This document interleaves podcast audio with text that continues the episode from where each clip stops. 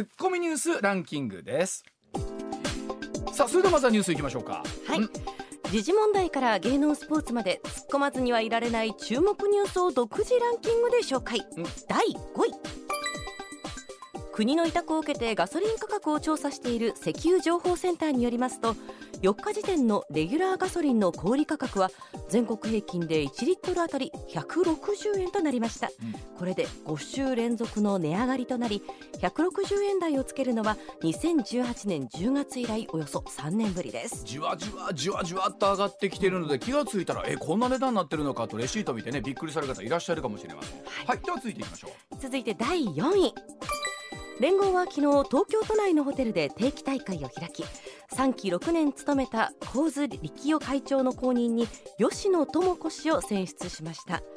女性が会長に就くのは初めてです。ツッコミ。さあこのニュースなんですけれども、まあ、いよいよ選挙も近づいてきたというところでして、えー、例えば立憲民主党と共産党との、うん、まあ、どういうふうな形でタッグを組むのかということなんですけれどもさあ須田さんこの後解説いただきますけれども、はい、いろんな一筋縄ではいかないとかありそうですね。そうですね、うん、あのー、まあそれがスムーズにね、うん、えー、選挙区調整というね一本化っていうんですか、候補者の、うん、一本化につつながっていくのかどうかっていうところが一つ注目ですね。はい。ではこの辺りまた後ほど詳しく解説いただきましょう。続い。て、はい、第3位プロ野球は昨日6試合が行われ阪神は d n a に2対0で勝って5連勝としクライマックスシリーズ進出を決めました。ツッコミ僕びっくりしたのが須田さんタイガースファンなんですってね、いや私ねだってあのバックスクリーン3連続の時に、はい、実は大阪にいたんですよ。へえやっぱりあのシーン見たらね、うん、もうぐーっとね、えー、ハートを持ってかれちゃいますよね。あ今シーズンタイガースの優勝確率は須田さんはどれぐらいと見てらっしゃいます？100%です。もう飲み屋のトークと一緒やないかい。揺るぎない確率が出ますね。はい。はい、では続いていきましょうか。第2位は。和歌山市の六十田水管橋が崩落し市北部で大規模な断水が発生している問題で市は昨日橋のアーチと水道管をつなぐ釣り材の部分で腐食による破断を4カ所確認したと明らかにしました。釣り材付近には鳥の糞とみられる白い跡が多数あることも確認。糞の害などが原因で橋に使われている金属が腐食し崩落した可能性もあると指摘しています、まあ、とにかくあのこのニュースね特に和歌山方面の方そうだと思うんですけれども、えー、やっぱお水というねあの生活にとって一番大事と言ってもいいものだと思いますけれどもそ,、れが続いているとがね本当大変だと思います、はい、はい、では1位いきましょう。続いて第1位は口利きを求める建設業者から甘利幹事長と秘書が現金を受け取っていた問題で、うん事情を全く知らされていない寝耳に水だったなどとしている甘利氏の説明と異なる音声データがあることが週刊文春の取材で分かりましたツッコミさあ須田さんこの後このお話、えー、ちょっと時間を取ってお話をいただこうと思ってるんですけども須田さんまずね「週刊文春」の取材力と言っていいんでしょうか？えー、はい、ここ数年やっぱりすごいですね改めてなんですが。そうですね、現在私のですねまああのライバルみたいなね立場にあるわけですけど「週刊文春」はい、やっぱり今回もしてやられたなと、うん、えー、思いますね。してやられたというのはどういうところでしょうか？やっぱりこの甘利さんですね、うん、えー、このタイミングでですよ、まあ今の岸田さんは甘利さんあっての岸田政権ですから、うん、その甘利さんをまあ、えー、直撃するようなこれだけの大スキャンダルをですね、今このタイミングで持ってきたっていうのは「週刊文春」すごいなやるなと思いますね本当に。あの岸田内閣閣が発足した時に甘利さんが幹事長になるとまずはね、えーと、岸田新総裁誕生した時に、えーと、はい、幹事長になると言った時にですねやっぱ多くの方が大丈夫かという思いだった方多かったと思うんですよ。うん、それでもやっぱり、えー、甘利さんを幹事長に持ってきたというところで岸田さんの読みはどうだったんでしょうね？えー、2つポイントあると思うんですね。うん、で1つはですね幹事長ですから閣僚じゃない大臣じゃないんですよ。はい、ですから国会に出席する、えー、必要性はないですから、うん、そういった意味で言うとね、うん、まああの逃げ切れると思ってたこれが1点目。でもう1点がですね、あのどうなんでしょうね。これこれに関してはですね東京地検特捜部が捜査をしてるんですよ。はい、で捜査の結果ですね、えー、立件してないんですね。つまりあのまあ事件として、えー、まあ試合上げてないというところを考えて、うん、要するに甘利さんも、えー、衆院の記者会見で言って言っていたようにですね、うん、捜査はし尽くしたんだし尽くしたかどうかはありませんよ、何か、えー、力が働いたかもしれません、し尽くしたわけじゃないけどそう言って要するにあのあれだけ日本最強の捜査機関が捜査やって何も問題がないと言ったんだから問題ないじゃないかというような、まあそういうエクスキューズが効いたのかなと思いますね。まあ、とはいえこのいわゆる閣僚になる時もそうですし、まあ、党要職もそうなんですけれどもやはりその身体検査さなるものというのはやっぱ言われるわけじゃないですか。ええ、うん、そのあたりの記者さんの読みはどうだったのかな？と改めて感じるんですけれどもね。ええ、うん、だからその身体検査の結果ですね。ジャーマリさん幹事長不適格っていうわけにいきませんからね。だからそこはねあのもう甘利さん幹事長就任ありきの党役員人事組閣だったんですよ。だからそういった点で言うとですね何か問題変えてもやっぱり岸田さんとしてはね、あの甘利さんに幹事長を要請せざるを得なかったんだろうなと思いますね。あの本当だったらそういうそうではない選択肢も取りたかったんですかね？うんとは言ってもですね総裁選でやっぱり岸田陣営にあってですね甘利さん一生懸命、えー、動きましたしね、はい、で甘利さんってもともと麻生派じゃないですか、はい、で麻生派っていうと河野さんが出馬した、はいうん、ね、でそのまま麻生派は一気に河野支持に向かってしまうとですね岸田さんが総裁就任も難しかった、うん、その麻生派を割ってというかですね、えー、河野さんの出馬に首を縦に振らなかったっていうのは甘利さんなんですよ。うん、そういった意味で言うと麻生派を一本化させなかったその論功交渉という意味でもね、やっぱり甘利さんを、えー、最大限に、えー、遇しなければですね、やっぱり岸田さんとしてはすまなかったんだろうなと思いますね。まあもともとは2016年という話ですからもう5年も前のお話になるんですけれどもまずは一報が出たのが、さあそこからこの時を経てということになりました。では一旦コマーシャル挟んだ後このお話の裏側というのをスターさんに解説いただきましょう。時刻6時27分になります。上泉雄一のエナー MBS ラジオがお送りしています。時刻6時27分になりました。では須田さんのより深く突っ込んだ解説を聞く深掘り突っ込み解説でございます。さあ自民党甘利幹事長金銭授受問題で新たな証拠が、うん。さあ UR が2013年当時千葉県で進めていた道路建設をめぐり予定地と隣接する建設会社との間で起きたトラブルについて甘利幹事長の責任説明とは異なる音声データが「週刊文春」の取材で分かりました、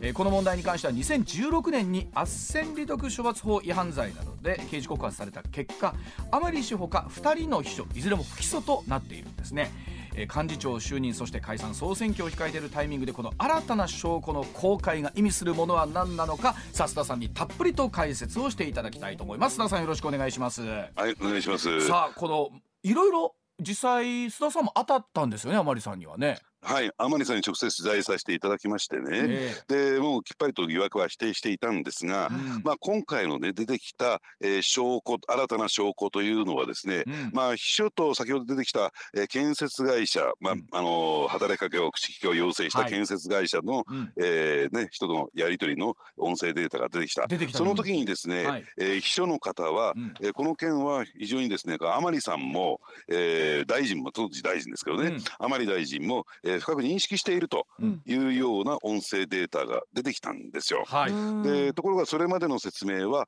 要するにそういった、えー、口利きの依頼があるとは自分は認識してなかったというふうに説明していたので、うん、えー、知ってたの知らなかったのというですね、うん、まあとはいえ秘書は知ってるというふうに言ったわけですからですね、うん、新たな。耳に水だったっていう発言がありましたもんね。そうなんですね、うん、まあそういったですね疑惑が浮上したわけなんですね。うん、あのただですねこの斡旋利得処罰法違反っていうのはちょっと耳慣れないと思うんですけれども、ね。はいはい、あの広い意味で言うと贈収賄事件、うん、ね、えー、主としてですね、まあ、公務員に対して、えー、何か便宜を図ってもらうことを目的にですね、うん、金品を渡すというのが、まあ、贈収賄なんですけれども、はい。うん、これをですね、えー、構成する要件というのは基本的に2つしかないんですよ。うん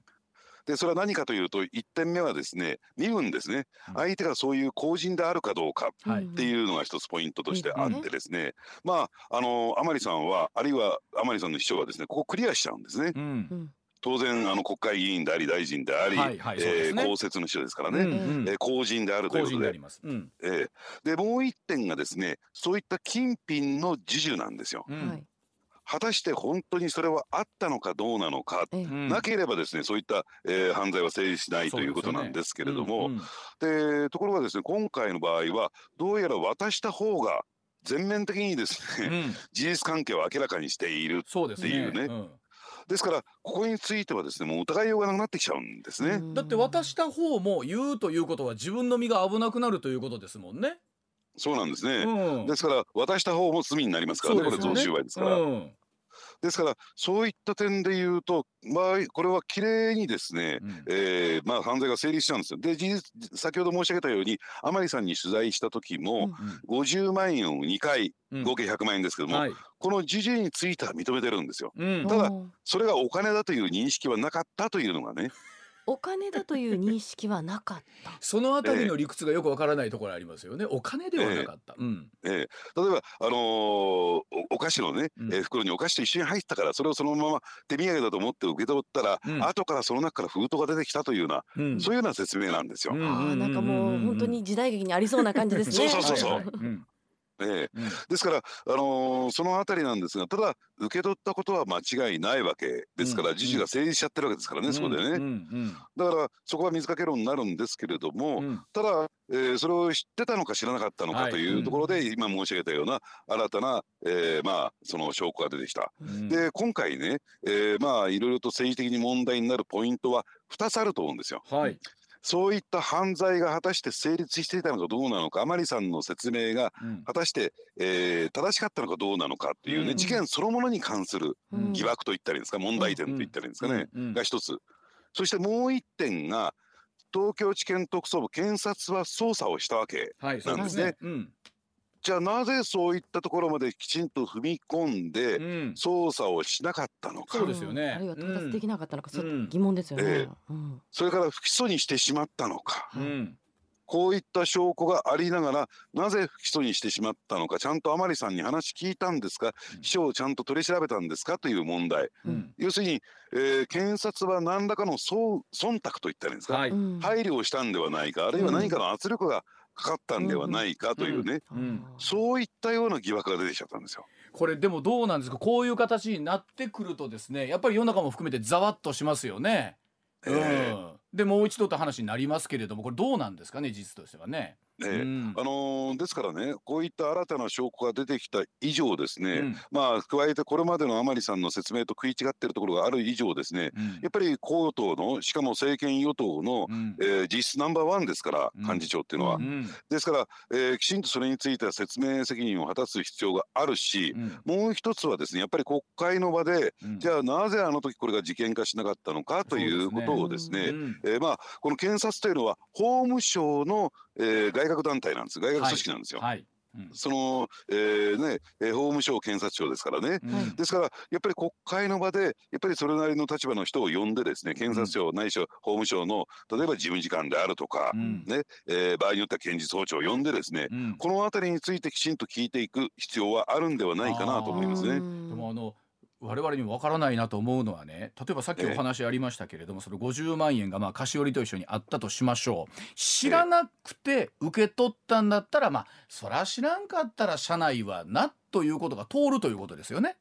そうですね、うん、ただですね、あのー、そうは言ってもじゃあそういったことがなくてね何の利害関係もなくて、ここまで熱心にやるかなと。うんうん、一生懸命、えー、UR に対して働きかけをするのかなと、うん、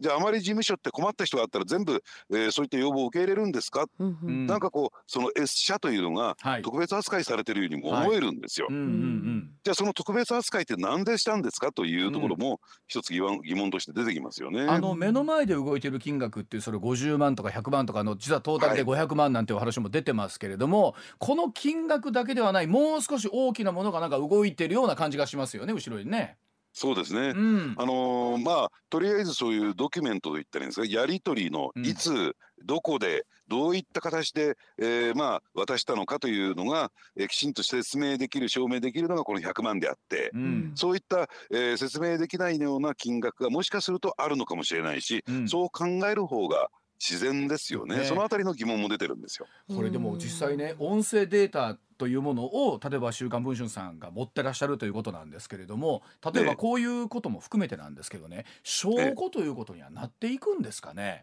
えもちろんねこの音声データっていうのは立派な私の証拠だと思いますよね。うんうん、でもちろんそれはね、えー、例えば業者の方が、えーね、S 社の方が録音していたんでしょうこれについてはね、うんうん、要するにお金を渡したけれども、うん、えー、もしかすると何もやってくれないんじゃないか口か口先だけでやりますよやりますよってやらないっていうケースが往々にしてあるんですよこういった場合に。うんうんうん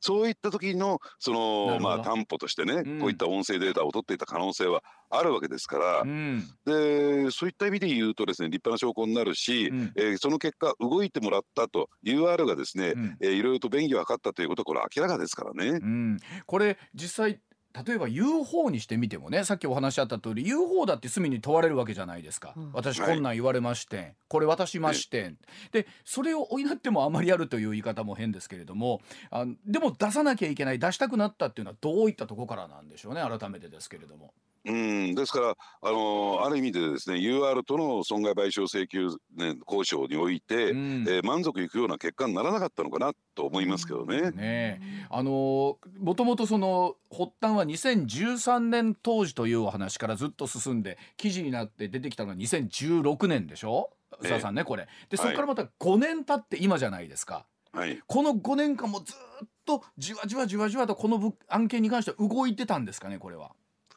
いやあのー、そういった点で言うとですねその不満と言ったらいいんですか、うん、あのー、業者サイドのね、うん、えー、というのはずっと長く持ってたんじゃないのかなと、うん、おそらくその間ですね、うん、えー、まあ民事の上で裁判になってもなってるはずなんですよ、この件については。うん、だからそういったところについてもですね、えー、結果的に意にそぐわないような判決になったりですね、期待したようなお金がもらえなかった、うん、それに対してのある種の恨みというのもあったんではないかなと思いますけどね。どうなんですか、やっぱりこれは普通に例えば甘利さんがこう岸田内閣、岸田新総裁の元幹事長になった、このタイミングを見てということでいいということなんですよね、これは。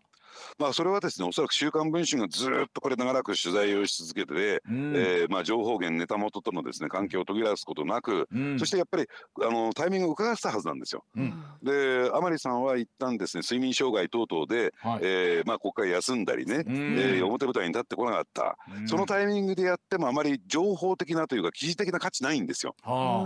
ですから、えー、表舞台にもう一回復帰して大幹事長になった、えー、これこそがですね「週刊文春としては、えー、価値としては今だろうということになったんだろうと思いますね。うん、まあ、本来でもね考えたらやってることは同じなのにどのタイミングで出すかによって記事の価値が変わると、まあ、その通りだと思うんですけどじゃあ、もうちょっと、えー、何もない変な言い方ですが平場の時に出たらこんな大騒ぎにはなってなかったんですかねやっぱり。なってなかったですねこれはね。うんやっぱり自民党幹事長という、まあ、本当に要職中の要職だったというタイミングということですか。そうですね。ですから、えー、岸田さんもですねまあ甘利さんの操り人形みたいなこと言われてますよね。要するに大きな影響力を持ってるのが甘利さんで甘利支配みたいなことも、えー、最近出てきたというタイミングをやっぱり狙いすました。だから冒頭申し上げたようにさすが週刊文春だなやられたなっていうのは そこにあるんですね。これどうですか？例えばまああの記事になったばっかりですよね今朝記事になったばっかりというのはあるんですけれども、はいはいはい、この後例えばこの記事が出たことによってどんな動きに今後なっていきます、うんうんえあのもうもうすでにですね、うん、野党の方は真相究明チームというのを立ち上げて、うん、えー、いろいろとヒアリングを始めてます、うん、えー、ですからそういった意味で言うと国会の方で例えばこれもう選挙に入っちゃいますからね、うん、えー、国会は、えーまあ、閉じられることになりますけれども、うん、えー、そ選挙後、えー、つまりですねあまあえー、まあ、新しく国会が開かれたおそらくですね年末の通常国会、うん、でこれはですねあの予算案を審議する国会になりますからそこで、まあ、その前にね、えー、主犯締めの国会やりますけれども、うん、えー、その後の、えー、通常国会においてですね、うん、野党は有力な材料を握ったのかなと思いますね。でまあこの流れのままおそらく、えー、っと解決しないまま選挙になっていくでしょうねこれまずはね。そうですね。うんで決着は選挙の中ではつかないでしょうから、うん、あのその後のですね国会においては、えー、かなりですね、えー、この件で、えー、野党の追及は強まってくるんだろうなと思いますね。これでもやっぱり自民党として見ると選挙前に一つ区切りはつけときたいですよね。何らかのね方向性だけでもつけときたいんじゃないですか。そうですね、えー、ですから甘利さんは就任の記者会見で、まあ、この件について聞かれた時に、うん、えー、しっかりと答えていたんだけれども、うん、説明をし尽くしたみたいなね、うん、えー、ことを言ってるんだけども途中でこれ打ち切ってるんですよ、うん、えー、記者会見もね、でそれについても嘘ついたじゃないかということになってるわけなんですね、時間が来ましたからって1時間ちょっとで打ち切っちゃった、だから説明し尽くされてないだろうというような、えー、指摘も出てきてますからね、やっぱりどっかの場所できちんとこれを説明する。それは、えー、記者会見そして国会の場でも説明する必要があるのかなと私は思いますけどね。これあの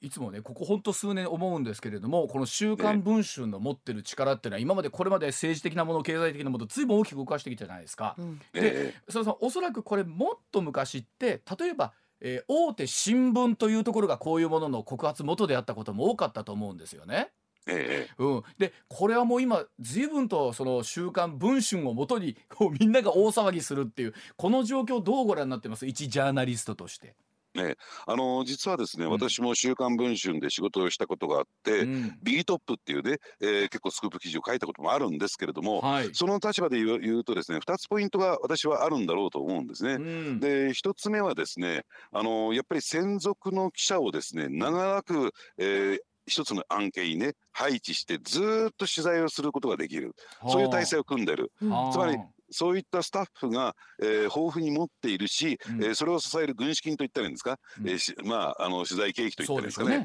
それもふんだんに用意している、うん、今の新聞社ってなかなかそのね、えー、そのお金の部分でちょっと脆弱なんですよ。弱いところがあるんですよ。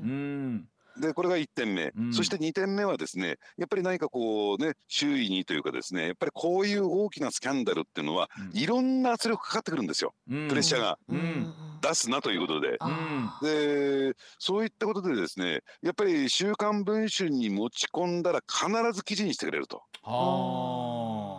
この信頼性っていうのはすごく大きいと思いますよね。なるほどね。あのまあもちろん週刊誌というものはですねいろんなところで訴訟の案件になってるケースもあるじゃないですか、うん、本当のことだった、はいはい、いや嘘だったみたいなところも含めてなんですけれども、ただこう世の中的にはこの「週刊文春」に対する信頼度みたいなのがだんだんこう熱くなってますよね。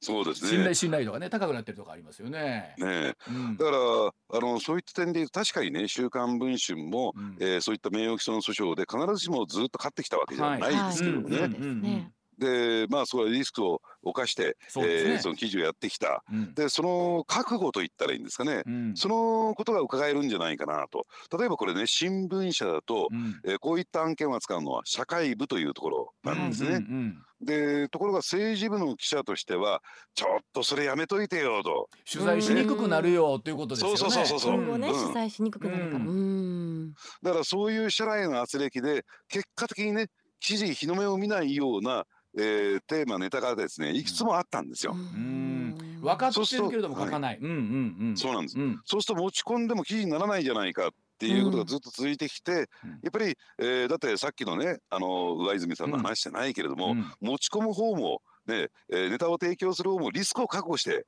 持ち込むわけですよね。はい、うんうん、これ裏切られたらたまったもんじゃないじゃないですか。ね、でも本当例えば今この文春の記事のね、えー、とトップには岸田政権を壊す男甘利明の嘘ともドカーンと出てるわけじゃないですか。これって本当にこれが事実ではなかったとすればもうえらいことですもんね。ええーうん、で実はですね、うん、事実じゃなくてもですね政治家って訴えてくるもんなんですよ。ああ。要するに今訴訟中ですからお答えすることはできません。これ言い訳が一つきますよね。はい。はい。はい。なるほど。で訴えることによって、えー、結果的にそれは嘘だと、うん、ね、誤報だというね、えー、そういうイメージ操作をしようという狙いがもう一つあるんですよ。うん。なるほど。で後でそーっとね裁判取り下げてくるんです。そういうケースは。えー、そうかでも確かにさあの裁判中だ係争中だということにすると答えなくていいわけですもんね。はい。いやいや答えてほしいですけれどね。別に裁判中であっても。はい、はい、えー、ということでございましてまずはその週刊文春のまずはスクープについて、えー、須田さんにお伺いしました。ではコマーシャル挟みましてもう少しお話続けてまいりましょう6時44分です、はい、上泉雄一のえー、な MBS ラジオがお送りしていますさあ時刻6時45分になりました。今日は須田慎一郎さんにお話をお伺いしております。では続きましての話題こちらでございます。さあ立憲民主党と日本共産党限定的な閣外協力のわけ、うんさあ日憲民主党の枝野幸男代表9月30日共産党の C 和夫委員長と国会内で会談しまして次の衆議員選挙で立憲が政権を取った場合一部の政策の実現について限定的な閣外からの協力をすることで一致をいたしました。さあ両党の政権の枠組み示したのは初めてでこの合意を踏まえて両党は選挙区の、えー、小選挙区の野党候補一本化を加速させるということでございます。須田さん。はい、はい、えー、と先ほどニュースでもあったんですけれども、まあ、連合の会長がですね、まあえー、吉野智子副会長選出されたということでいよいよ女性の方がということも含めてなんですけれども、ねはい、特にこのやっぱり立憲民主党と共産党というのは例えばあ具体的な原発行政とかも含めてですねずいぶん距離があるという話はありますよね。そうですね、うん、あの原発を含めてですね、うん、えー、あるいは自衛隊の位置づけであるとか、ね。うん、あるいは、えーまあ、皇室の問題であるとかね、うん、えー、そういうところではちょっと乖離があるということなんですね。だからこれがもし一緒になってですね政権を取るということになるとここに温度差が出るというかどういうふうにしてすり合わせるんだという話はこれ前からありますけれども、さあこの辺りどうでしょうか、はい。あのですからそのすり合わせっていうのはかなり、えー、ハードルが高いでしょうし、そして今先ほどね、えー、立憲の C 母体である連合と、うん、えー、まあ、労働組合の、うん、えー、まあ、あの集合体ですけれども、はい、その連合の意向っていうのがありましてね、うん、えー、実はですね連合というのは、えー、共産党系の労働組合で長らくこう、えー、争ってきたというかですね、うん、えー、対立してきた部分があるんですよ。うん、ですから支持母体の連合としては共産党との、えー、まああの連立政権であるとか共闘というのはかなりですね腰が引けてるんですね。だからその支持母体の意向もあったんだろうなと思いますね。うん、えー、でもこれどうなんですか？閣外限定的な閣外協力というのかですね、言葉にするとどう理解すればいいんですか須田さん？あはい。あのー、今回のですね野党共闘の、うん、えー、最大の狙いというか本質ポイントはですね、うん、えー、選挙協力なんですよ。はい、野党統一候補を立てて、えー、自民党公明党の候補に勝って政権を奪取するというのが、うん、えー、最大の狙いですから、とは言ってもですねまだあのー、併存していると言ったらいいんですかね、うん、えー、立憲民主党系の候補と共産党の候補がですね、うん、まだ同じ選挙区に出馬している部分が、うん、えー、10以上あるんですよ、2桁以上あるんですよ。でそれを統一していかなきゃならない。でじゃあ統一ってどういうふうな形で行うんですかといった時にですね共産党系の候補を下ろすというのがその選挙区調整なんですよ。これどっちのが、えー、人物的にいいのかあるいはどちらのが勝てるのかっていうことで一つ一つ見直すんじゃなくて一方的に共産党系の候補を下ろすというね。それが野党共闘の本質なんですよ。でそうすると共産党としては下ろすのはいいけれどもじゃあ、えー、そっちは何をやってくれるんですかっていうところで提示したのが、あの政策協定で結んだ合意した政策なんですね。うん。うんそれは、えー、消費税の減税であるとか、はい、そういったことを軸とするですね、うん、これを実現してくれるんであるならば閣外から我々は協力しますよと、うん、ね、うん、えー、まあ、えー、閣僚つまり大臣は出さないけれども、事実上の連立政権として、えー、バックアップしますよと。いうのが共産党の言い分なんですね。あの共産党というのは各選挙区に必ず今まで伝統的に一人ずつ出してたというところであるわけですよね。そのを下ろしてまでということになると党内の中でも相当ね意見調整というか割れたとは思うんですよね。はい、共産党内でもだと思うんですけれども。はい、うん、だからその点についてはですねいやいや我々はこれだけの果実といったらいいんですか？成果を得るんだから、うん、で事実上の連立政権なんだからということで、えー、合意を見ている、うん、やっぱり共産党としてはですねこれまで、えー、戦後長くですね、まあ、共産党単独でというか、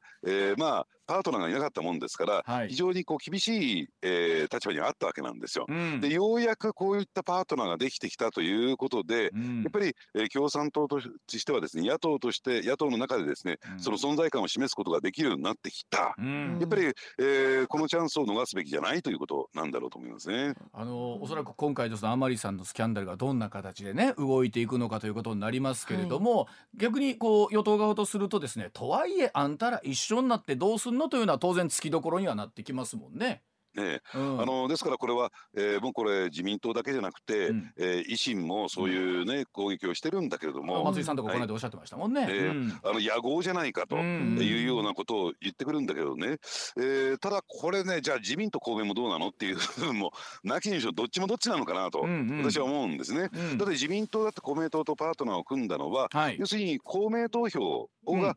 まあ必要だからですよ。そうですよね。だから選挙区は自民党で、比例区は公明党でっていうのが、うん、まあ、えー、自公のですね選挙の戦いです方ですからね。そうですね。まあ同じような構造があるのかなと思いますね、うん、まあこれおそらくこの10月の終わりにある選挙に向けてラジオ機の皆さん有権者の皆さんもどういう判断するのかということになってくると思うんですよね。うん。この、えー、選挙というのは風っていうふうにほら須田さんよく言われるじゃないですかここ数年の選挙っていうのは。まあ今日現時点でこのいろんなスキャンダルもありました。一方で野党は共闘するんじゃないか。いろんな読みはあると思いますけれども。さあどうでしょう？この後このどういうふうな形で選挙への影響出てくりますかね？えー、あのー、ですからねこれ自民党と公明党の組織票って、えー、全体を100とすると大体20あるんですよ。うん、でそしてですね今回立憲と共産党が組んだことによって、はい、その支持母体を含めましてね、うん、大体組織票は20なんですよ。で小選挙まあこの部分ではいいイーブンのいい戦いになるんですが、うん、ただ残り60あるわけですよね。はい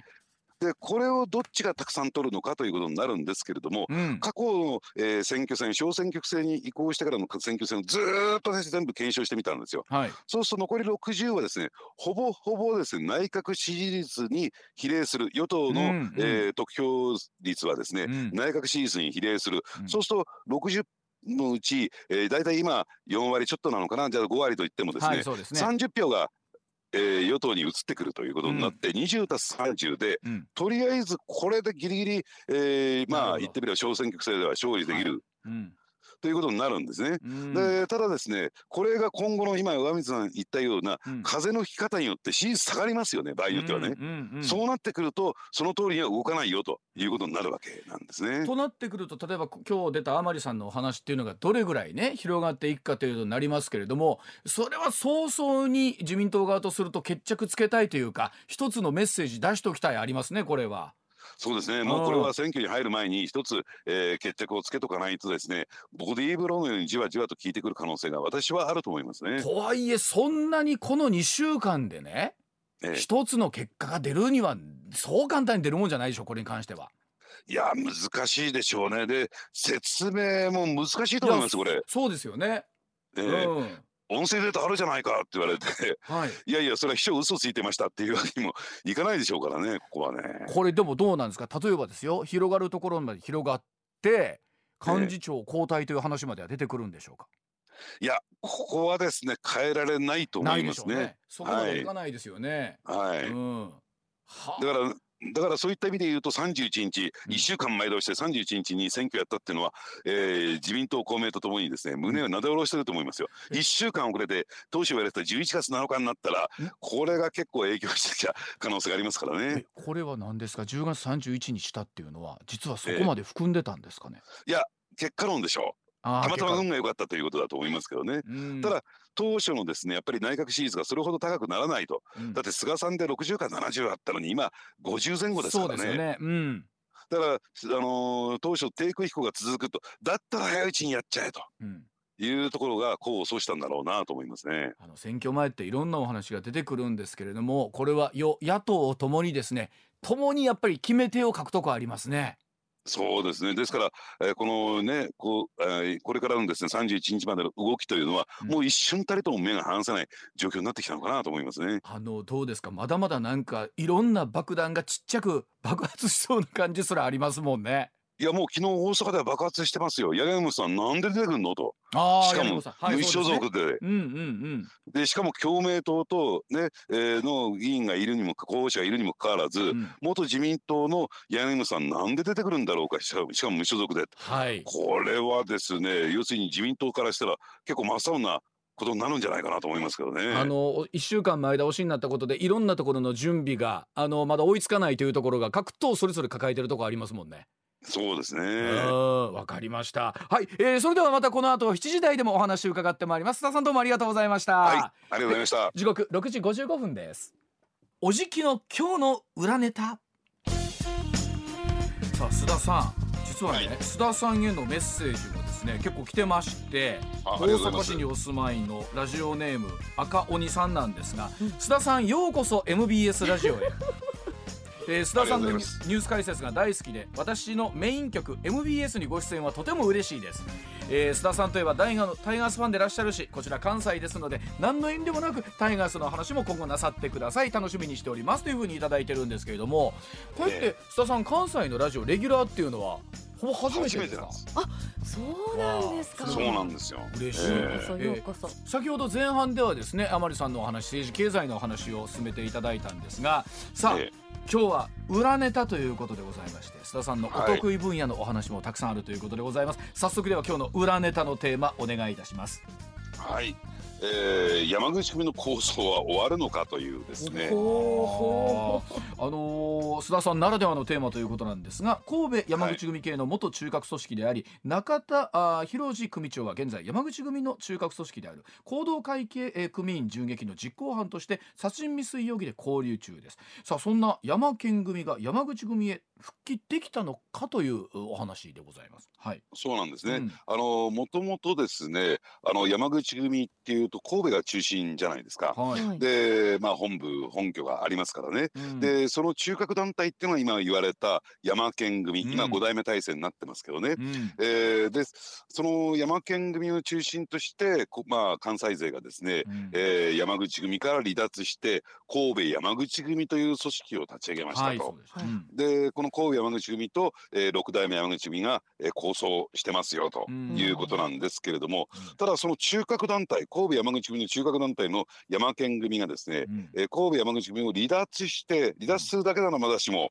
それがですね今まで対立してきた、えー、6代目の方に、うん、えー、復帰をするということで、うん、え、はい、なんで？みたいな、はい、えー、その背景に何があったんだろうか、っていうところなんですね。で加えてねもう一つポイントなのが、えー、その山県組の今のトップ今、えー、拘置所に入っておりますけれども、うん、えー、中田博次ね、これ濁るんですが中田博次、はい、えー、組組長がですね、うん、あの実はですね、えー、行動会行動会っていうのは今の6代目の中核組織であり、はい。はいうん。司支部会長の組長のですね、うん、出身母体なんですよ、はい、名古屋に本拠がありましてね。ね。うん、ここのですね神戸の事務所を襲いましてね、うん、自ら襲ってですね、えー、銃撃事件を起こして、うん、で撃たれた組員は片腕を失うというですねかなりの重傷を負ったんですよ。うんうんでにもかかわらずその実行犯の中心人物が率いる組織が、なんで復帰なんだろうかっていうね,、にわかには我々一般人にはちょっと理解できないような状況になったんですが、実はですね私もですねまああのこの番組に出演するにあたって徹底的に取材してきました。ありがとうございます。えー、でそうするとですねその事件が銃撃事件が起こった当時じゃ行動会サイドでどういった評価というか声が上がったのかというとですね、ね。うん、敵ながらあっぱれ。えー、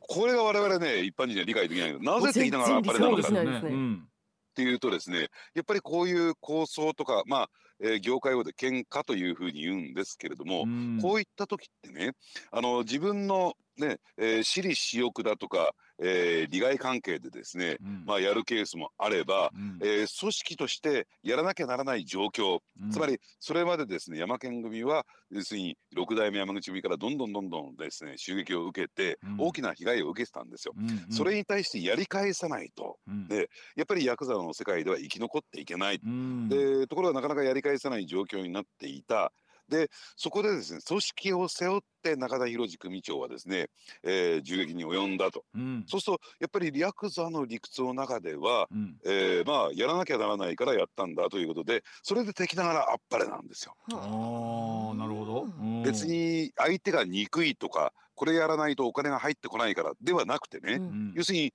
えー、組織としてメンツを保つために、ね、筋を通すために襲撃をしたんだから、ね、それは立派な行為じゃないか。ということで評価が高まっちゃったんです。でも本来ならあのその世界ではご法度中のご法度ですよね。本来ならありえないことですよね。えー、うんでまあそういった理屈でやったものですからだから今回の要するに復帰へのですね道筋が見えてきたということなんですね。もうお聞きしちゃいましたけどね。あのどうなんですか？例えばあの須田さんもねその世界長く取材してらっしゃると思いますけれども、ええ、まあ、当然この反社会的勢力ことに対する、まあ、あの法律的な側面からも、まあ、世の中の絵というのももちろん厳しいわけじゃないですか。はいはい、うん、随分とやっぱ形が変わってきてるはあるでしょうね。うんそうですね。相当ですね、経済的には追い詰められていてですね、うん、例えば、えー、大阪のケースでいうとですね、うん、えー、ガス会社はですねもうそういった反社会的な組織暴力団組員にはガスの供給を止めるという方針を打ち出してますから、かなりですね、えー、そういった意味で言うと包囲網が敷かれてきている、うん、で加えてですね構想中の、えー、団体というのはですね、うん、特定構想指定暴力団ということで、警察はですね徹底的にあのー、包囲網を敷いてくるんですよ。だから経済活動ができないっていうことで、うん、なんとかこの構想指定を外したいというのが、うん、まあえー、そういった団体のですね狙いなんですね。あのその構想指定が外れるか、まあ外れないかっていうことでどういうところが変わってくるんですか？えうん、あの例えば、えー、組事務所が使えないとかね今使えないんですよ。うん、うんで話を聞いてみるとですね立ち入ることもできないっていうことでなるほど。だからあの建物がどんどんどんどん老朽化していってですね、うん、もう使い物にならなくなるんじゃないのか、うん、あるいはそういう拠点がないとですね、うん、組員同士のその情報交換等々に支障がきたすとかね、うん、あるいは経済活動もできなくなるとかっていうような、うん、そういうのがですね実害が実害っていうとおかしいですけれども、はい。うん。うん、映画を読んできてるっていうことなんですね。あの一方でね例えばまあそういう組織に属しているのではなくっていわゆるこう半グレとかと言われる集団がですねまあいろんな事件を起こしているということになっていてそのあたりの扱いが難しくなってるところありますよね。随分と。警察そうなんですね。そうだと思うんですけども、うん、えー、おっしゃる通り。だから今言われた半グレっていうのもですね、うん、えー、実はですね本来だったら暴力団員に、うん、暴力団事務組織にですね、はい、えー、属すのが今までの経緯だったんだけれども、うんうん、今組員になっても、得することは何もないから、お前たちはお前たちで肩着とは言っても半グレのままでいろと、その代わり連携してやっていこうというのが今の流行りなんですね。ですからえー、暴力団組員にはなってないけれども、うん、半グレという形で暴力団員と同じような行動活動をするという人たちが増えてきちゃったと、うん、これ大阪の南なんかでも結構バックしてますからね。ね。あのまあ九州でこの間大きな判決がありましたけれども、やっぱり我々普通に生活している中で我々まで巻き込まれてしまうというのはやっぱり一番こう怖いところじゃないですか。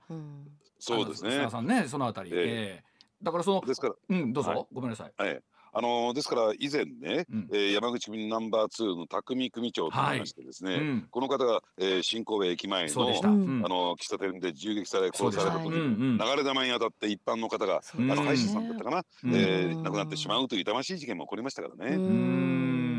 まあ、ですからその、えー、中での構想というのもあるんですけれども、まあ、我々とするとこれ、えー、どうでしょう？須田さん今後の展開というのは、えー、この構想というのはどうなっていくんでしょうか？えあのただですね、えー、まあ劣勢にある神戸山口組ではありますけれども、まだまだですねまああの勢いのあるところも2つほどありますからね、はい、えー、これ淡路島であるとか茨城の方にですね、うん、えー、まだまだ勢力を保っている組織もありますから、えー、簡単にはですねこの構想は終結に向かわないのかなと。いや構想終結っていうのはどういうことかどうかというとやっぱりその離脱するにあたって後ろ足で砂をかけて離脱するにあたってですね、その中心的役割を担った神戸山口組の組長井上組長がですね、うんうん、引退するか、組を解散するかしか構想集結はない。そのそれはまだまだ先なのかなと思いますね。うん。まあ、あのそういった形で厳しくなってくればくるほど内側の争いというのもねえー、大変になってくるわけなんですが、そこ自体のルールというかもう今までとの形が変わってきたということだそうですけれども、まあ、本当にあの我々、ね、あの市民からすると本当に、えー、どういう形で収束していくのかということなんですが、うん、まあ、簡単にはなかなかはなくならないんでしょうね須田さんね。